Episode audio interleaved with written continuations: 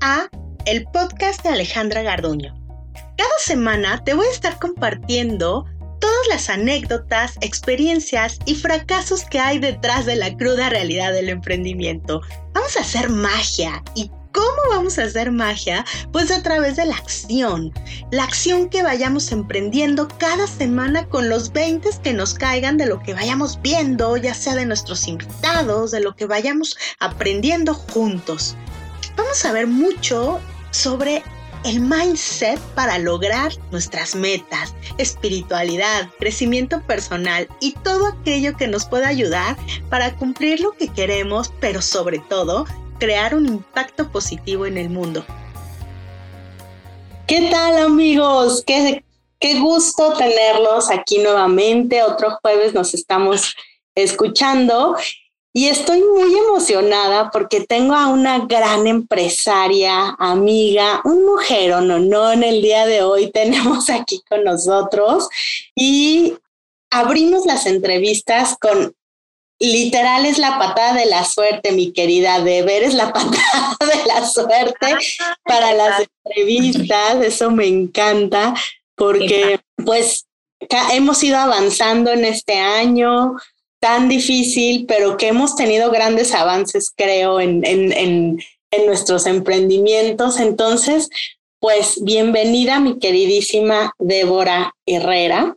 Muchas gracias, mil gracias. Yo muy feliz de estar aquí y no sabía que era la primera entrevista, pero qué maravilla.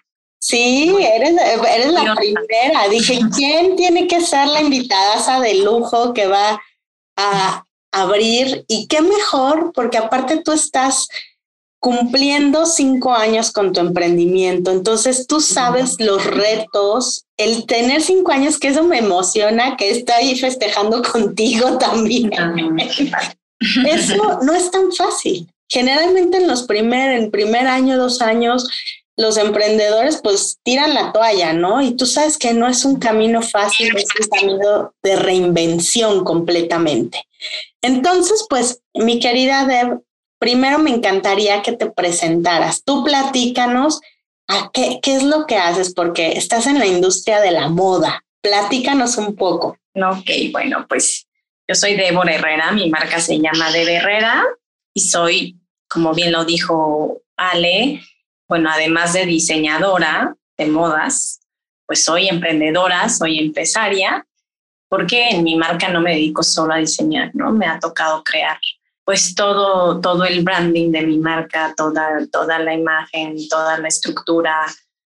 Y pues eso es propio de eh, quien emprende y quien es un empresario. ¿no? Eh, ¿Qué hago exactamente con mi marca? Bueno, me especializo en el diseño personalizado. Lo que hacemos es eh, principalmente vestidos de fiesta, que es donde se busca más la personalización, eh, desde novias hasta graduadas, invitadas de eventos, quinceañeras, galas, todo esto. y de ahí tenemos esta parte que es muy personalizada, o sea, donde se diseña de forma literal a la medida y eh, tenemos una pequeña colección de propuestas de vestidos de fiesta y una pequeña colección también de cosas un poco más casuales o semiformales también.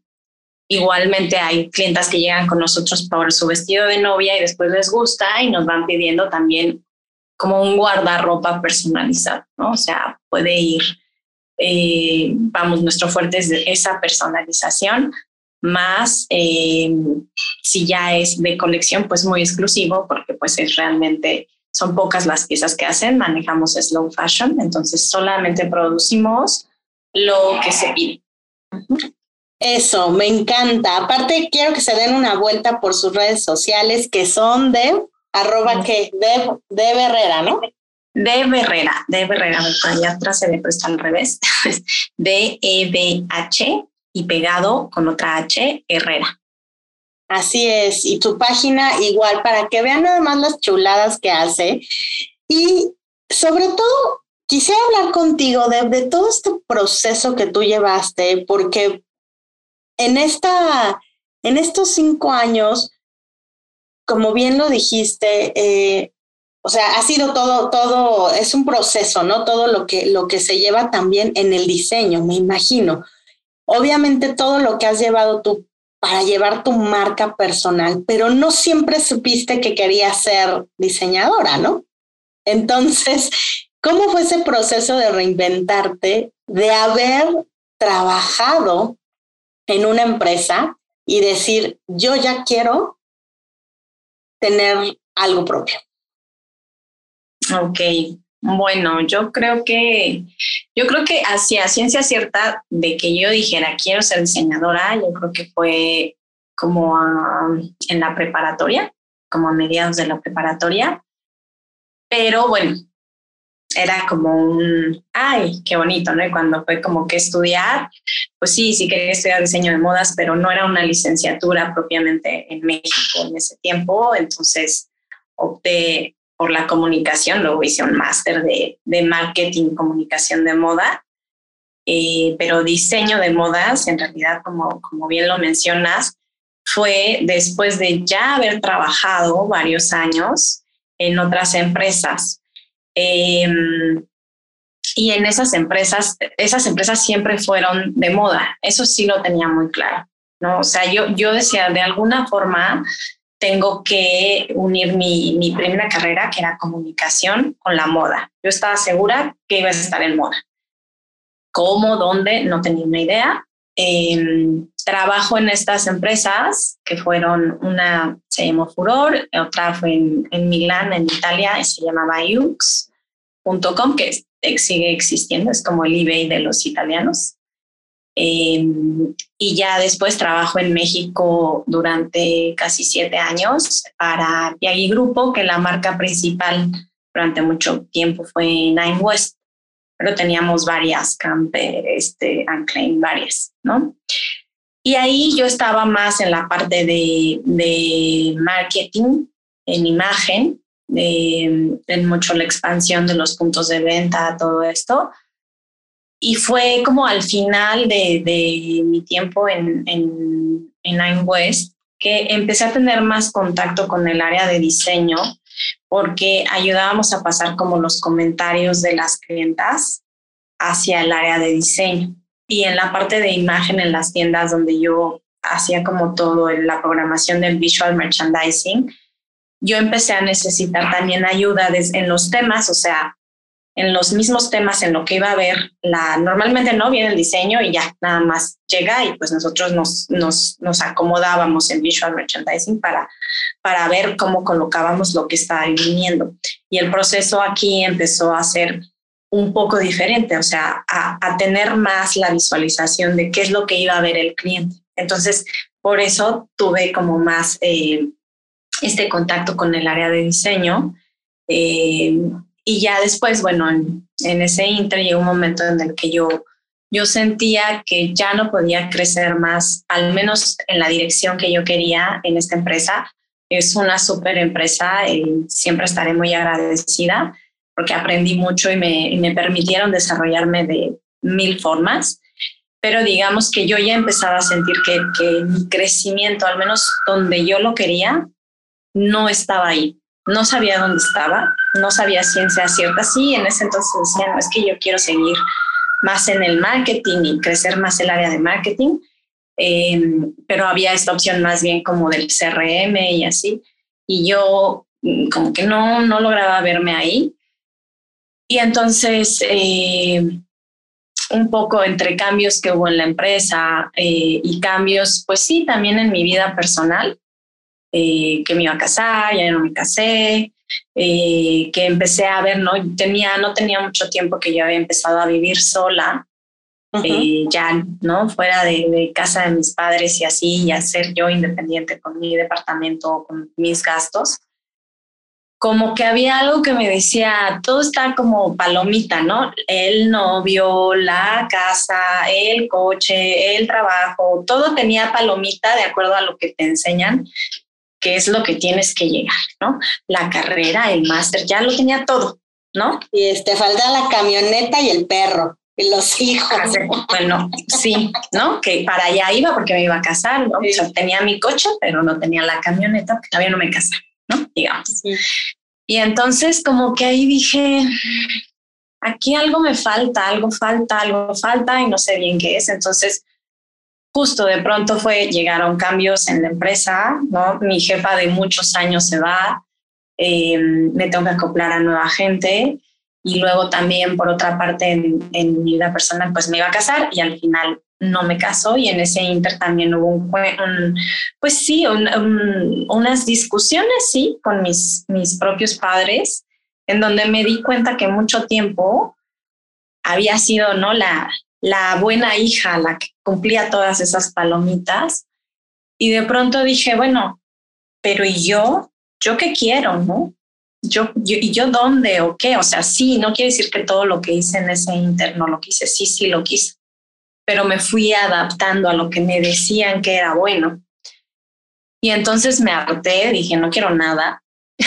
ya preparé mi salida, de, fui preparando mi salida de, de esta empresa, yo le agradezco mucho. Em, fui preparando el dejar mi propio departamento, que no tenía tanto, llevaba apenas como año, como un año o un año y medio viviendo en mi, en mi departamento, que lo había decorado y todo, pero empecé a preparar esa salida también y em, tomé terapia durante un año y empecé pues a, justo a, buscar mi, mi, camino, no sabía muy bien por dónde, solo sentía un vacío. Y, y ya una cosa llevó a la otra, yo quería ir a París, o sea, como que mi psicólogo me dijo, bueno, ¿qué quieres? Y yo, no quiero nada, lo único que quiero, lo único que se me ocurre es ir a París, hacer que, no sé, a inspirarme. Fue nada más así. Antes yo había, había estado en París, pero no, no había estado un largo tiempo, solo unos días. Había vivido en Milán, había estudiado en Milán. Eh, y me había quedado una oportunidad ahí como entredicha de poder trabajar y vivir en París, que al final, o sea, pasé todo un proceso y al final, o sea, quedábamos dos y quedó la otra persona que ya vivía en París. Entonces dije, no es mi momento, pero siempre fue algo que estuvo ahí durante, pues sí, casi siete años.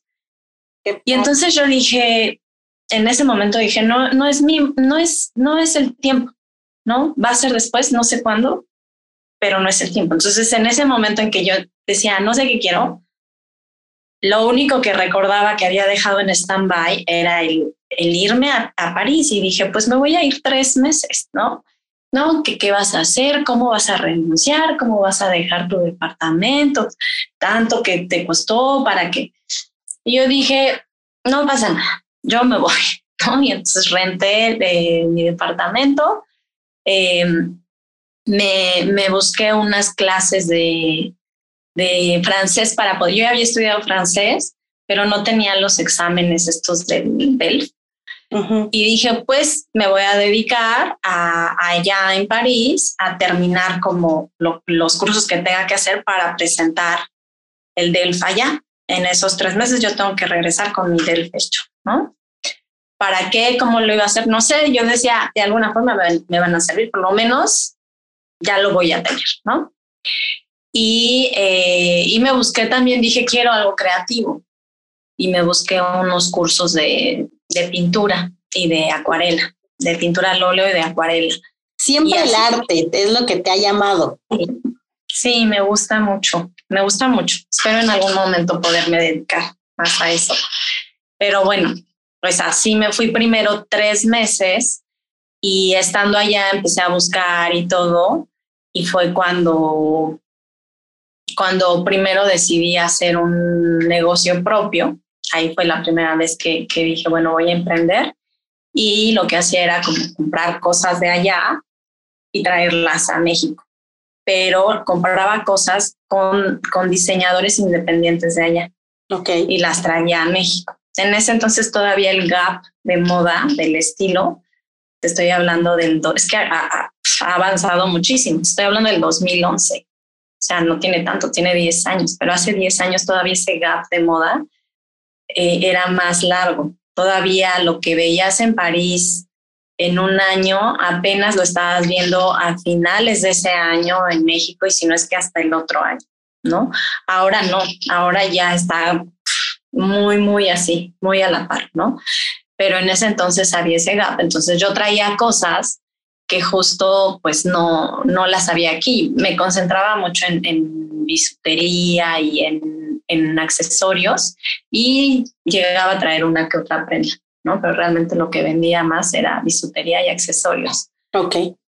Y en ese ir y venir, pues obviamente había invertido en ese negocio, o sea, voy, estaba yendo y viniendo a, a, París, o sea, estuve tres meses, regresé a México, a los dos meses volví a ir a París, así, entonces fue fue un buen lapso de mi vida que iba y venía, o sea, que no, no tenía, sí, no tengo, o sea, fue como perder el piso, ¿no? Dejé mi piso, que era ese departamento que yo había llegado, y dije, ahora me voy para París, y luego regresé, pero mi departamento estaba rentado, entonces otra vez en casa de mis papás, pero luego otra vez me voy a París, y, y así. Y luego llegó un momento en que se me acabó el dinero para seguir invirtiendo en mi negocio y dije, pues voy a tener que, voy a tener que volver a meterme a trabajar, ¿no? Y en ese, en, cuando estaba tomando esa decisión, empecé a hacer entrevistas, ya tenía una propuesta de un, pues sí, de un, era el desarrollo de, de marcas propias de Liverpool. Y era, era, tenía mucho de, de dama, de hecho. Tenía mucho, pues sí, tenía un buen alcance, ¿no? Em, y el mismo director de esa área me dijo, cuando le dije que siempre no, me dijo, ¿estás segura? es un muy buen puesto. Pero yo no, yo no me veía estando en, digo, es una empresa con muchas cosas, bueno, yo trabajé mucho tiempo, ¿no? Como proveedora y, y es una muy buena empresa, pero yo no, yo, yo me sentía como si me fuera a meter en un cuadro y yo, de hecho, mucho por eso mi logo tiene ese cuadrito y tiene una salida por, por arriba. Sí, ok, qué bien. Y yo dije, esta es mi estructura, pero siempre voy a tener una salida hacia arriba, siempre. Entonces, cuando yo veía ese cuadro, decía, no, no quiero, no quiero. Y en ese inter viene eh, mi tía, que vive en California y que tiene una asociación donde ayuda a gente de bajos recursos em, a todo lo que es la salud dental. Y cuando me cuenta todo su proyecto, yo digo, ay, qué padre. Me encantaría un día que mi trabajo pudiera ayudar a personas, ¿no? Y entonces ella me dice, ¿y por qué no te vienes conmigo? O sea, se supone que tienes que trabajar para continuar tu negocio. Vente conmigo, me ayudas con mi asociación, con algunas cosas también de su empresa y eh, yo te doy tiempo para que tú continúes con tu propio proyecto, que además, ¿no? Se supone que era muy en línea, yo ya tenía una socia aquí también, y, este, y al final California no estaba tan lejos como París, ¿no? Entonces yo podía ir y venir. Así que, pues fue por eso que dije que no al otro puesto y, y me fui así. Y me fui a California y ahí ya estando en California y platicando con mi tía, salió en una plática que yo había querido estudiar diseño de modas, pero pues que al final no, pues por falta de recursos de mis papás y porque pues en México todavía no era una licenciatura y así, eh, pues no, no lo había podido hacer, porque mis papás me decían, pues para que valga la pena tendrías que irte a estudiar a París, porque aquí pues no, no hay todavía lo que se necesita. Y entonces cuando ella escucha esto, pues me dice así, literal, ¿y por qué no te vas a estudiar a París? Yo te apoyo, estudia diseño de modas, yo te, yo te, yo te voy a apoyar económicamente todo, y cuando regreses hacemos un negocio. Y yo así como, ¿cómo? no, pero yo, ya sabes los peros, pero es que yo tengo mi negocio y lo tengo que continuar y luego ya estoy grande. A ver, yo ya, yo ya ahí tenía 32 años. Y yo dije, ¿cómo voy a volver a estudiar? ¿No? O sea, porque no era hacer un máster o un diplomado, era hacer la carrera de diseño de modas. Ajá. Y ella me dijo, a ver, de todos modos, ¿no? Porque le dije, es que ya voy a acabar de 35 años. Me dijo, de todos modos vas a tener 35 años. ¿Cómo quieres tener 35 años? Habiendo hecho lo que quieres y habiendo estudiado diseño de modas o sin haber hecho lo que quieres. y entonces ya cuando me lo dijo así dije, o sea, tiene... Claro, qué importante pregunta y qué bueno que, que tu tía te, te apoyó y, te hizo dar ese, un poquito, ¿no? Te empujó a dar ese salto, ¿no?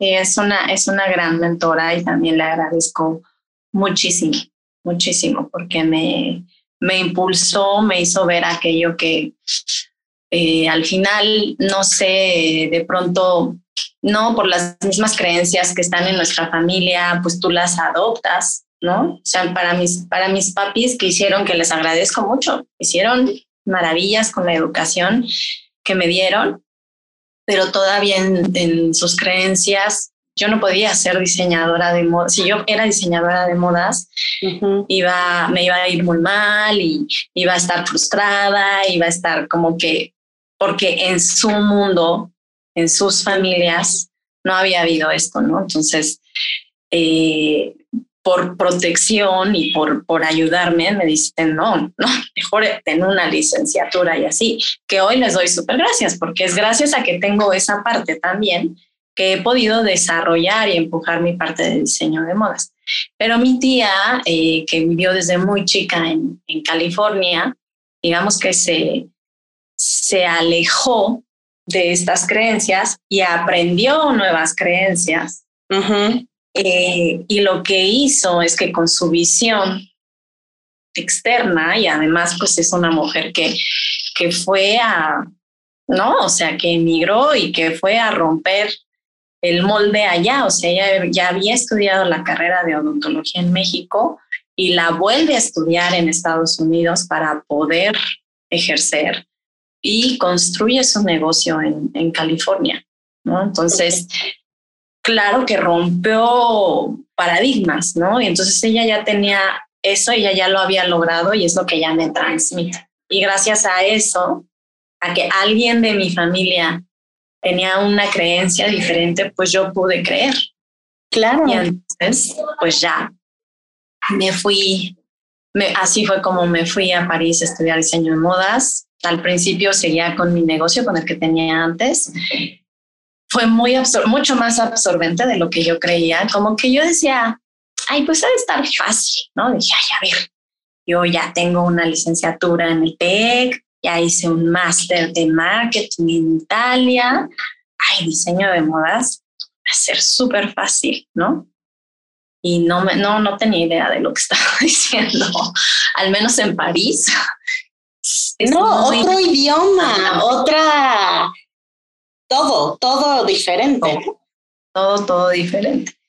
Pues era muy, demandaba mucho, pues, además entré a un intensivo, ¿no? O sea, mi primer año fue muy intensivo eh, y, o sea, me dejaban tareas que, cosas que no, que yo nunca había, me había puesto a bordar toda una tela, o sea, cosas muy manuales.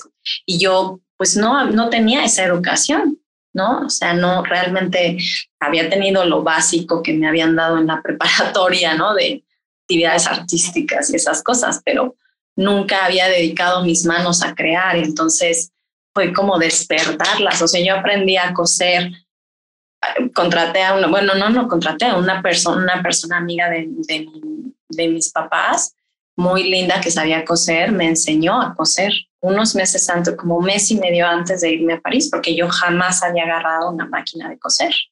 Entonces, primero fue aprender ahí algo y luego fue irme pues con esa base, por lo menos de saber agarrar la máquina y medio entender que era un patrón y ya llegar así a la, a la carrera de diseño allá y pues te digo, empecé con una carrera así, seguía con mi negocio, pero sí ya como a mitad del primer año reevalué con mi socia que también estaba teniendo, entrando a un nuevo trabajo. Entonces teníamos mercancía que nos estaba vendiendo, yo me estaba quedando pelona porque no dormía, o sea, en, una semana entera había veces que yo solo dormía así ocho horas, dormía un día. Había por lo menos dos días en donde no dormía nada nada, nada, nada.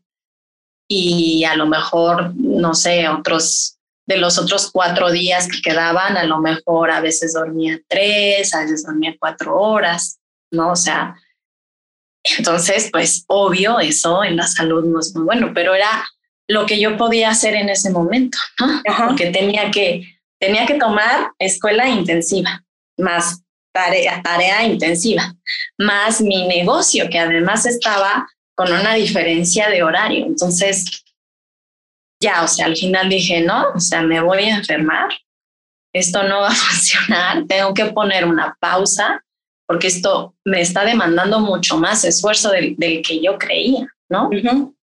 Y además estoy como que pico por aquí, pico por acá y ya sabes, el que mucho abarca, no poco aprieta.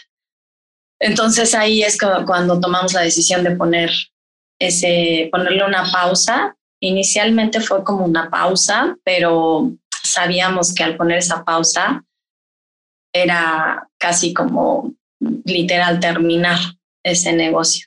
Me dolió muchísimo, sentía que era como mi bebito y que se me había muerto. Sí. Y entonces la única salida que encontré fue pues dedicarme eh, muchísimo al diseño, a lo que estaba haciendo allá. Y, y, entonces al terminar el primer año empecé a trabajar, ¿no? O sea, o sea, me salió una cosa y luego me metí otra, porque pero era un poco más, era un poco más amable, o sea, porque ya el segundo año no lo hice en intensivo eh, y entonces podía trabajar y estudiar al mismo tiempo. Entonces, pero ya me concentré en lo que estaba haciendo, en aprender diseño. Yo sabía que no debía solamente estudiar, yo sabía que tenía que meterme a trabajar, ya sea de freelance, a entrar en talleres, entrar con diseñadores, con marcas, todo lo que pudiera meterme a trabajar era lo que realmente me iba a dejar más. Y así, así fue como llegué al diseño.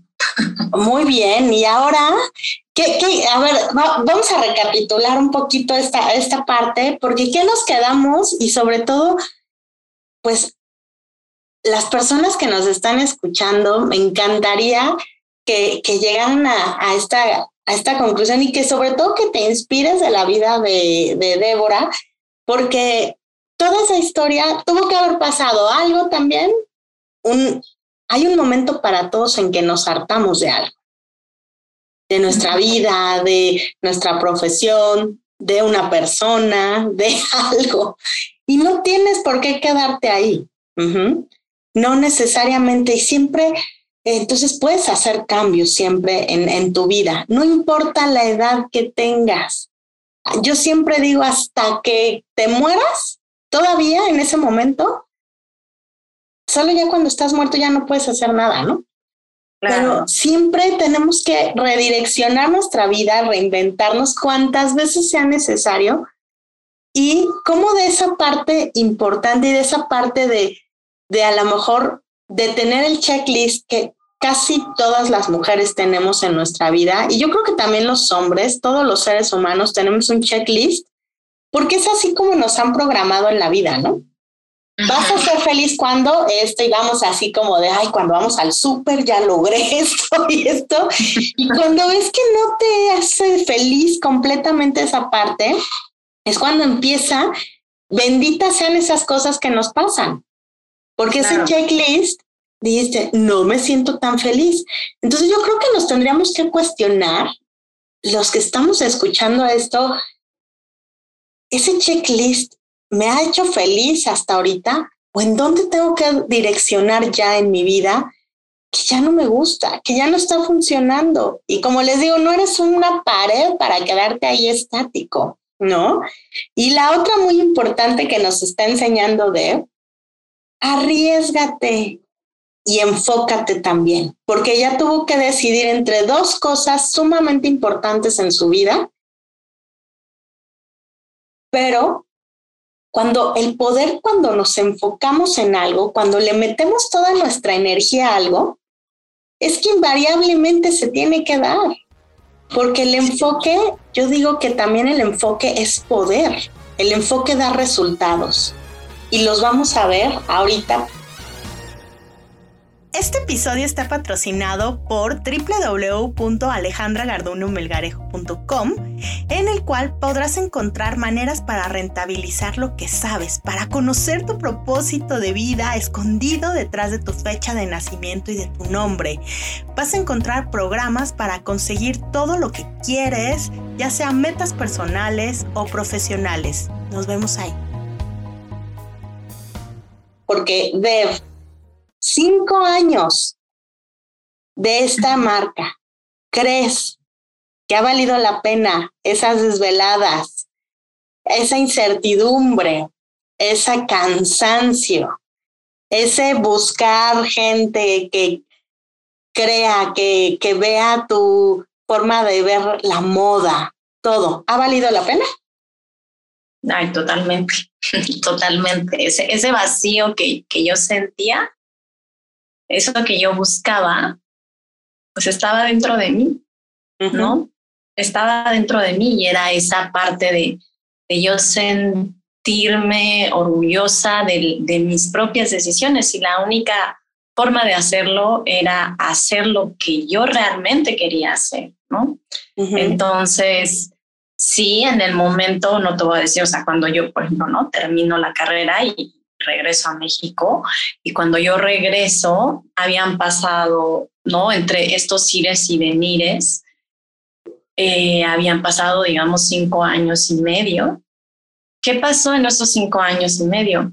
Tengo amigas, amigos que se casaron, que tuvieron hijos, que a lo mejor construyeron cierto negocio aquí en México, que a lo mejor siguieron en, en, cierto trabajo y, y, entonces crecieron en sus puestos, que tuvieron quizás, no, todos, todos con nuestros propios problemas. Yo no digo que su vida haya sido fácil y no creo para nada que haya sido fácil, al contrario, los admiro muchísimo, ¿no? O sea, que, que cuando yo llegué, pues claro que yo los vi este, más estables, más maduros, con más proyectos. Y claro que yo dije, eh", y yo, ok, ya de modas, y pues se supone que ahora voy a ser diseñadora aquí en México, pero, ups, ¿no? ¿Cómo, cómo le voy a hacer? Y obviamente, claro que decía, oye, ching, ¿no? O sea, si de repente mis amigos querían irse a cenar al restaurante todo bonito, pues yo no tenía ese dinero y teníamos la misma edad y digamos que algunos habíamos estudiado la universidad juntos pues digamos la misma preparación. Y pues ni modo, ¿no? A veces me tocaba decir, pues yo no voy. Y luego la verdad es que tengo muy buenos amigos y, y creo que estaban como muy conscientes y, y luego pues estaban felices de volverme a tener aquí y me invitaban y todo. Entonces siempre, siempre les voy a agradecer porque me acogieron muchísimo, ¿no? Pero claro que me costó trabajo esa parte. Y después dije, bueno, pues esta fue la decisión que yo tomé y esto es lo que yo quería hacer. Y ya lo hice. Así que lo agarro con todas sus consecuencias. Y pues, aunque busqué trabajo al principio, de hecho, empecé a trabajarlo luego llegando de, de París, pero igual, o sea, entré a una empresa y no era no fue lo que yo esperaba. Y mi psicólogo decía, pero ya es tu marca, ¿no? Y yo, no, no, no estoy lista porque estoy aterrizando, estoy en este cambio, no sé qué. Y luego las cosas fueron aventando todo, ¿no? O sea, una, mi, mi mejor amiga me pidió que le hiciera un vestido a su sobrina, y luego otra amiga se enteró y también me pidió un vestido, y luego otra. Entonces, solito todo se fue acomodando. Y cuando vi, yo ya estaba haciendo vestidos, ¿no? Y entonces dije, pues esto es lo que yo quiero.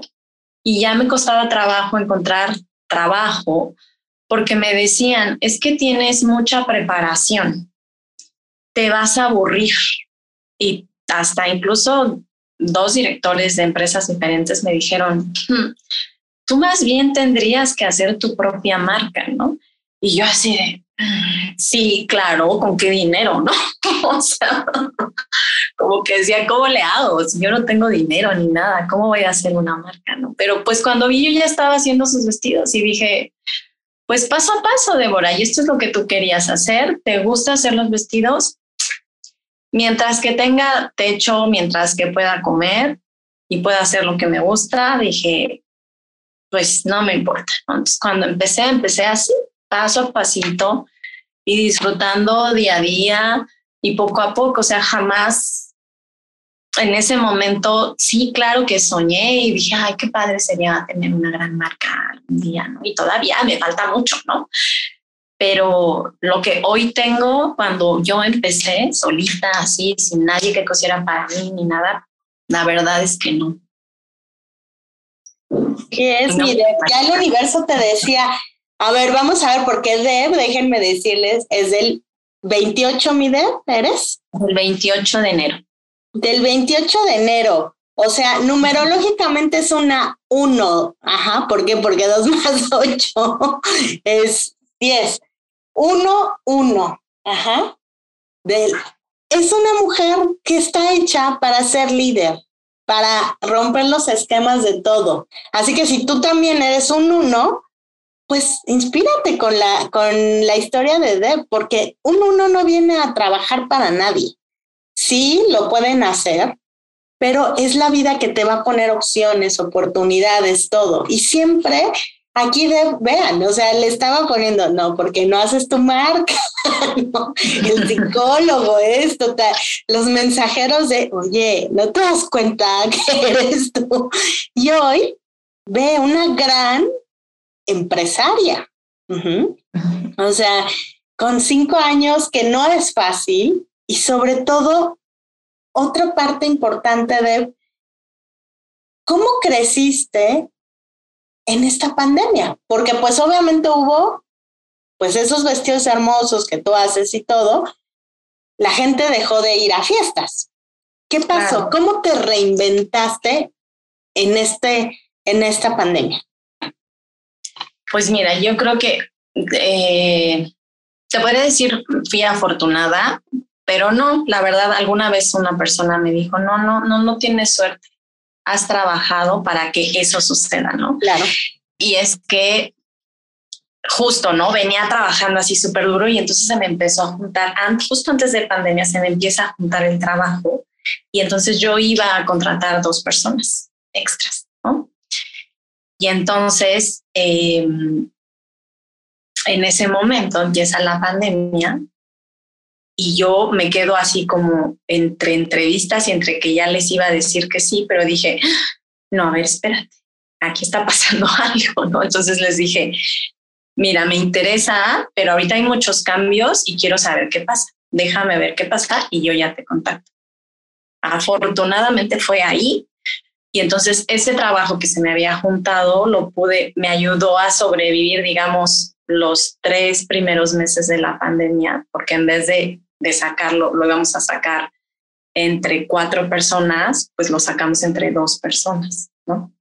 Pero después, pues yo sabía que ya no había, ¿no? Y, y mientras fueron corriendo, o sea, esos tres meses me permitieron a mí, a lo mejor había gente, yo escuchaba, ¿no? En, que decían, no, pues es que es importante tener un ahorro de dinero, eh, para poder sobrevivir este, seis meses, un año y así. Yo decía, no, yo no tengo un ahorro de dinero, pero sí tenía trabajo.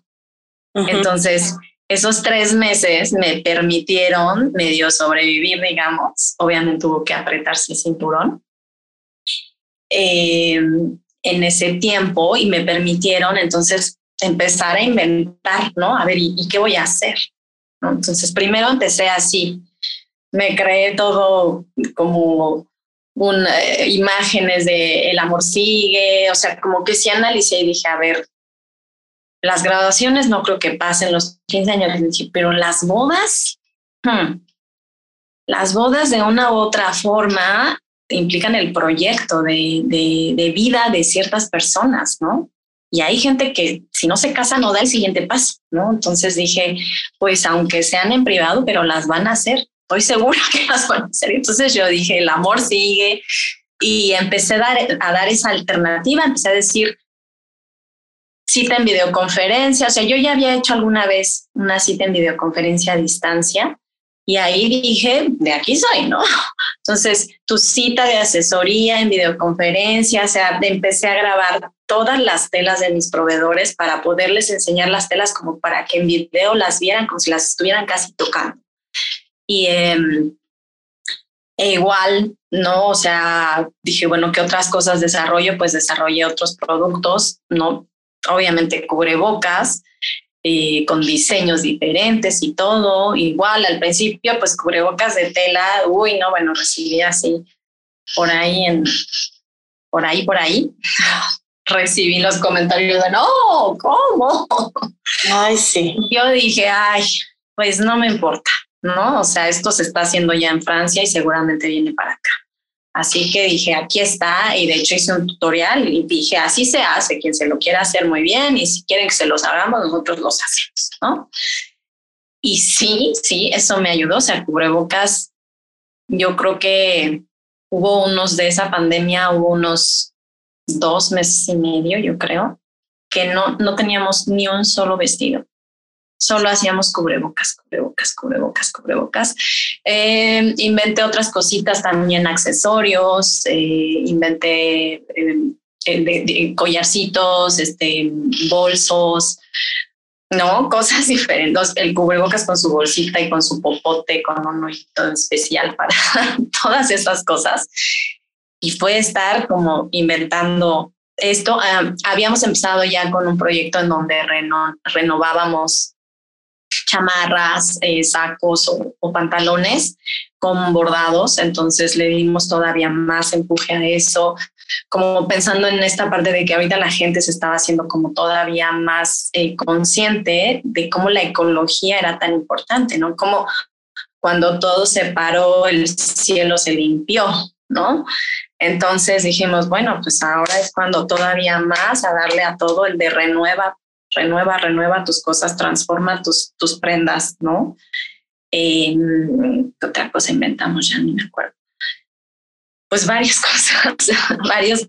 Por cierto, comerciales, por favor, vean, porque de eh, no, ¿qué cubrebocas? O sea, los que me chulean ese cubreboca hermoso, que me hago un moño o me lo pongo acá como si fuera tipo mascada o algo. Bueno, no como mascada, cuelga ese es de mi querida de Herrera. Entonces vayan a su página también, porque. Muchas gracias. Porque es una, ya es un accesorio el, cubrebocas. Ahora. Sí, sí. Entonces, pues, oigan, antes muertas que sencillas. Exacto. Y bueno, te interrumpí, pero. Pero sí, estuve haciendo todo eso, de inventar nuevos productos eh, de generar nuevas formas de atender a mis clientas sin ponerlas en riesgo, digamos. Eh, que hoy en día, aunque ya hay como más apertura, sigo teniendo varias clientas que lo quieren hacer en línea, o sea, ya se acostumbraron más a eso y yo ya tengo un procedimiento y me funciona. Inclusive empecé a manejar ya poco a poco más vestidos a distancia. Con un, o sea, ya me hice mi técnica de cómo tomar las medidas en línea para que tenerlas exactas y que les llegue su vestido pues, lo más exacto posible, si no es que completamente exacto. O sea, hemos tenido, la verdad es que nos ha ido bien en eso. O sea, no hay mucha gente todavía que, que tome el riesgo, pero sí queremos como seguir eh, perfeccionando esa técnica, a lo mejor usando cierta tecnología o así, pero de que, de que es, y de que se puede hacer, sí, sí se puede hacer ya a distancia. Eh, y luego, pues claro, tenía tiempo, entonces justo todas esas cosas que me habían quedado pendientes de, ay, voy a hacer esto en redes sociales, pues lo empecé a hacer mucho más, ¿no? Le di mucho tiempo a qué hacer lives en Instagram, qué hacer videos, qué eh, hacer mucho más posts, escribir más en el blog, hacer más entrevistas, todas esas cosas que a lo mejor ya no me estaban dando tiempo, pues ahí aproveché el tiempo. Yo decía, tarde o temprano, esto va a servir para algo, ¿no? Y en efecto, o sea, en ese tiempo, como tú bien lo dices, no había muchos eventos, o sea, sí me servía por lo menos para que aquella que tenía un evento, pues me llamara, ¿no? Pero entonces ahorita, que ya, bueno, desde hace ya unos tres, cuatro meses que los eventos empezaron ya otra vez a, a retomar más fuerza o que ya tenían que programar, gracias a todo ese estar duro y dale y Débora mandando WhatsApps y Débora aquí en el video en Instagram y luego en el video en el TikTok y en el video en Facebook y el post aquí, la entrevista acá, para que me vieran hasta en la sopa. Pues ahora cuando tienen eventos, pues en quién crees que piensan. Pues, claro. Entonces, ahorita todo ese trabajo pues está rindiendo frutos, ¿no? ese trabajo en redes y todo. O sea, de tal manera que ahorita estamos organizando todo, todo, todo. Eh, estoy teniendo que empezar así a poner como lo más, alejar más. O sea, la otra vez, antes podíamos agarrar proyectos de último momento, ahorita no puedo, porque ya lo tengo todo saturado, ya está agendado, ¿no? Entonces, eh, digamos que por lo menos de aquí, o sea, si los eventos son antes del 30 de noviembre, ya no se puede. sí. Tenemos para después. Y eso así, ¿no? qué bueno, qué bueno. Entonces, eh, pues eso, eso es parte de, de, de, qué hice en la pandemia, eso fue lo que hizo, ¿no? Y, y obviamente, pues sí tuve que, que yo personalmente ajustar muchísimo mis, mis gastos, porque pues yo sabía que la persona que trabajaba conmigo, sobre todo confeccionando y todo eso, pues que ella tenía que tener su sueldo, ¿no? Entonces, pues ni modo, ¿no? Y hubo meses en los que yo no gané nada, nada, nada, nada. Y, eh, y, tenía otra chica que me hacía eh, redes sociales y todo, digo, ella trabaja como por fuera. Eh, la mantuve lo más que pude, y ya como al final, entre que ella también ya eh, estaba buscando un, nuevo trabajo y todo, eh, pues la dejé ir, digamos. o sea, la dejé ir, pero hoy está otra vez con nosotros, porque además ese trabajo no me gusta. Pues ya se está, ya, ya se está retomando todo, ¿no? Oye, Dev, y para, para terminar, compártenos, por favor, cuál es el hábito que practicas de manera frecuente y que tú crees o hábitos que son los que te, te han construido como persona, como empresaria, que, no, que podamos, nos puedas compartir, obviamente, que a ver si lo hacemos. Yo creo que, em, bueno, creo que te lo había comentado antes, pero era esta parte de siempre, siempre encontrar, o sea, está muy ligado al tipo de trabajo que yo hago, pero siempre encontrar cómo ver las cosas de una forma diferente. O sea, justo lo que te comenté de, de, de, que tuve a una tía que vio las cosas de una forma diferente, hizo que yo avanzara. O sea, yo creo que antes yo ya lo hacía, pero no me había dado cuenta del, del poder que tiene el tratar de ver las cosas de una forma diferente. Entonces siempre trato de, aunque tengo estos hábitos, trato de ver, ¿y qué tal si hoy rompo ese hábito? ¿No? Desde cosas muy sencillas, desde, no, normalmente voy por mi matcha y mi, y mi pan en la mañana y, y digo, hoy me voy a hacer unos huevitos revueltos, cualquier cosa. O sea, y el hecho de cambiar eso hace que mi mente empiece a cambiar en todo. Obviamente que estoy pensando en trabajo, pero como ya no estoy haciendo lo mismo, mi mente encuentra soluciones, ¿no? Eso es, digamos, algo que trato de, de hacer. Lo mío, o sea, así como es en cosas cotidianas mías, Ajá. lo hago en el trabajo, ¿no? Como que pienso, ah, ya organizamos el trabajo así. ¿Y qué pasaría si lo organizo? O sea, aunque ya me funcione, siempre veo, ¿y si le hago así? ¿Y si le hago de la otra forma? O sea, cada tanto estoy como tratando de cambiar. Incluso tú conoces mi, ahora no has venido, ya hay un nuevo, hay un nuevo acomodo. Incluso en el acomodo, trato de cambiar y ahora pongo el rack acá y ahora lo pongo acá, porque eso hace que mi mente, claro. mi mente esté como todo el tiempo en movimiento. Yo creo que por eso eres tan creativa también. Y fíjense que es algo muy fácil de implementar, porque hay que romper patrones todo el tiempo, ¿no? Claro que hay personas a las que les cuesta un poco más de trabajo, ¿no? Pero además se siente se siente raro, ¿no? Porque pierdes Claro. Pierdes un poco de. Yo me ves que comenté que hubo un tiempo en el que tuve como muchos cambios, ¿no? Y o sea, yo sentí que desde que dejé mi departamento hasta que regresé a México, todavía un año, año y medio después, fue cambio, cambio, cambio, cambio, cambio, cambio, cambio. Yo estaba cansada. Yo decía, ya, quiero un suelo, ¿no? Quiero estabilidad. Y me encontré con una frase de Bob Dylan que decía, no hay nada, no hay nada más estable que el cambio. Claro. Y dije, tiene toda la razón. Y dije, qué maravilla, porque el cambio es lo que te permite seguir, seguir, seguir, seguir, seguir, seguir. Y entonces eso es lo que te da estabilidad, ¿no? Y justo se me hizo un hábito el estar haciendo cambios porque en realidad encontré que con eso creo mi estabilidad, con esos cambios continuos. Y el otro hábito podría ser como muy, muy dentro de organizar y de, de tener esas metas, es escribir, escribir lo que voy a hacer. Tanto las tareas de en esta semana tengo que lograr esto así, como tú bien lo sabes, ¿no? En, los cursos que, que, das y lo aconsejas es como escribir tus metas y, e incluso venimos al cambio también, ¿no? Porque a veces escribes algo y luego qué tal si lo escribes diferente, ¿no? Como una meta económica y qué tal que si la escribes con más, ¿no? O sea, todo eso, pero creo que escribir eh, es una forma de empezar a tangibilizar eso que decir.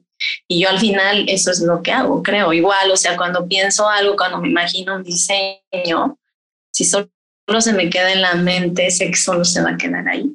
Entonces, aunque nadie me lo haya contratado todavía ni nada, lo dibujo. Lo dibujo y sé que en algún momento, cuando venga alguien, se lo voy a proponer de cierta forma. Entonces, como eso, o sea, tratar de materializar o lo mismo también eh, mm, sí, un poco un hábito, no lo tengo tanto como, como en físico, o sea, sí tengo como, como nos dices, el collage de, de imágenes para visualizar, no me acuerdo cómo le llamas, el board de inspiración, ¿no? ¿Cómo le llamas? Yo le llamo vision board y ya, pero sí, es un collage, un collage de los sueños o eso. Y todo esto que les está diciendo de parece que son herramientas, son sencillas, y no saben lo poderosas que son. Siempre en la sencillez, créanme, está ahí la magia de las cosas, pero queremos que tenemos que hacer cosas súper rebuscadas para conseguir lo que queremos. pero continúa mi querida. Pero sí, yo creo que el vision board, digo, tengo un vision board así literal enfrente de mi cama para que cuando me despierto es lo primero que veo. Ajá. Eh, pero claro que yo siempre quiero más cosas, entonces no tengo el tiempo de poner más cosas ahí, pero tengo, hago boards de Pinterest privados donde pongo cosas que quiero, cosas que, que, quiero es mi álbum de, de, de, los sueños que tengo, ¿no? Y de las cosas que me inspiran, entonces es mi forma de llevar mi vision board. Muy bien. Mm, y bueno, seguro tengo más hábitos, pero ya. Oye, no, pero estos son súper valiosos. Yo voy a empezar a hacer eso de cambiar más las cosas de, de lugar y de ver las cosas de manera diferente y hacer, porque aparte que me encanta estar en el cambio constante. Y de, compártenos una frase muy tuya que te dé una, una enseñanza valiosa, que tú digas, esta siempre me acompaña, aparte de la que ya nos dijiste les dije, a la del nada más que el cambio. Eh, todo problema, si hay un problema, hay una solución. Muy bien. Siempre, siempre, siempre hay una solución. Eh, no sé, esas dos frases nada más. No, pues muy. ¿Y algún libro que te haya cambiado la vida que nos recomiendas? está el, el asiento del alma que ya, ya lo tengo anotado para empezarlo a leer. Ay, pues hay muchísimo que platicar contigo, me encantaría, pero te voy a volver a invitar para que sigamos platicando de otros temas. Pero por favor, espero que hayan, se hayan sentido inspirados como yo con Deb, que tengo que confesarte, Deb, que yo, a mí me encanta, bueno, ya te lo había dicho una vez, yo, en mi primer carrera que yo se me ocurrió fue diseño de modas y no lo hice porque igual creí, eh, escuché las voces de las personas que estaban a mi alrededor y me decían, es que para entrar a ese mundo debes de tener contactos. Y todo y dije, ay no, pues eso es muy complicado, ¿no? Dije, ¿cómo? Y no lo hice, ¿no? Entonces, y hoy me encanta, me encanta porque aparte, desde que te conocí, dije, bueno, hubo algo ahí padre, interesante, la energía, la vibra que tiene Deb, pero ahora que, que es tan importante para mí la, la parte de que lo hemos hablado, porque todos los lunes nos reunimos Deb y yo y otras chicas para, para nuestras metas en un programa que tengo de, que se llama Aprendizaje en Pijamas. Muy padre, muy padre, la verdad. Este, es importantísimo porque vemos el valor de las personas que están a tu alrededor, el valor de, de la proximidad de personas que sean, pues que te inspiren, que sean exitosas, que, y eso es, es muy, muy, muy valioso. Y yo desde hace, el año pasado me acuerdo que le dije una vez a mi mamá, le dije, ¿sabes qué, mamá? Me gustaría yo quiero nuevas amistades, me, le digo, pero una, y ayer en el libro, el lunes que anotamos, pues ya ves que tengo, yo también hago notas por todos lados, y, y estaba escrito quiénes son las, las amigas o las personas que necesitarías en tu vida con las que te gustaría tener una amistad para tener una mayor proximidad. Y estaba tu nombre, mi querida Deb, entonces. Ah, me da muchísimo gusto. Pues que ahora pues seamos, este, que haya trascendido, ¿no? De, de nada más de vernos en los networkings, en esto, de que ya convivamos más y seamos amigas, ¿no? Entonces, yo, me encantaría que siguieran a Deb en sus, en sus redes. Eh, es una mujer que inspira, es una mujer que te hace, te levantas y ves su feed de Instagram y dices, ay, qué bonito. O sea, a mí me gusta porque me gusta ver lo bonito, lo estético, cómo tiene como los colores, o sea, y, y ves mucho de su personalidad ahí. Y pues yo te agradezco todo esto que nos compartiste y hay mucho más que platicar. Y pues síganla en sus redes sociales, arroba de Herrera, Deb eh, con doble H.